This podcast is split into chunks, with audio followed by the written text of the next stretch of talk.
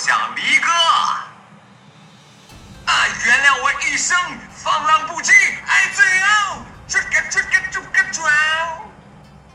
鬼哭狼嚎，绝妙的五重奏，加点尖叫和哀嚎，新曲子会让你泪流满面的。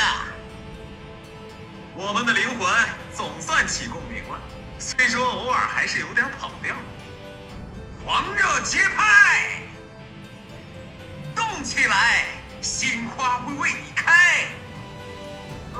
像真的跑掉了。唉，魅力值再高，也 hold 不住你的车祸现场。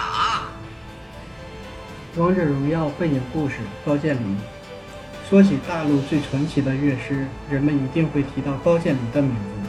这位天才乐师从初次公开演奏起，就以完美的琴声、狂放不羁的个性征服了人们，尤其是纯情的少女。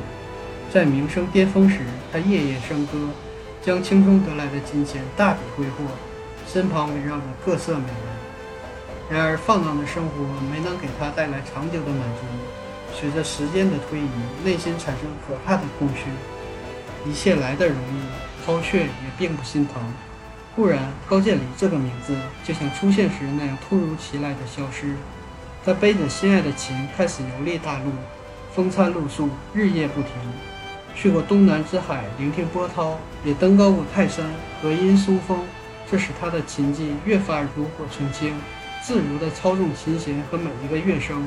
他们将按照自己的心愿取悦别人，或者杀死他们。旅途中某天，高渐离误入长平战场，当他躲藏起来，等待厮杀结束时，无意目睹了改变命运的一幕：玄雍军中出现前所未有的怪物，收割了成百上千的生命，牺牲者瞬间被吸干。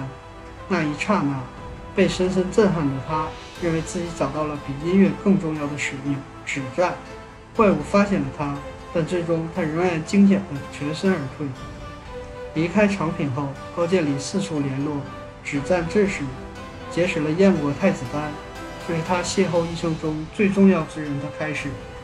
所谓荆轲，并不是一个人。以乐师身份参加宴会的高渐离，救下了刺杀太子丹后重伤昏迷的刺客。没想到闻名天下的刺客竟然是少女。大胆的计划形成了。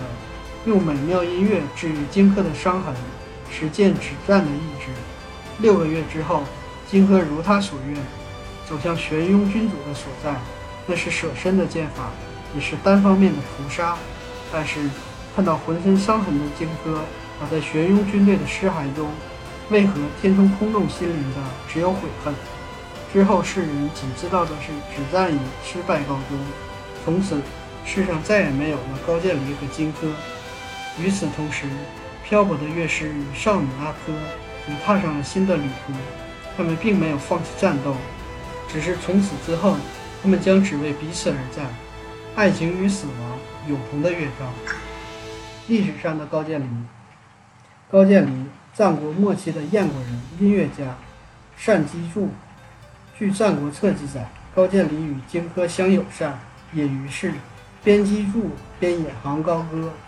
当燕太子丹招募荆轲谋刺秦王政之际，燕太子丹在易水边为英雄送别。高渐离为之击筑。荆轲刺秦失败之后，传说高渐离野性蛮人，浪迹天涯。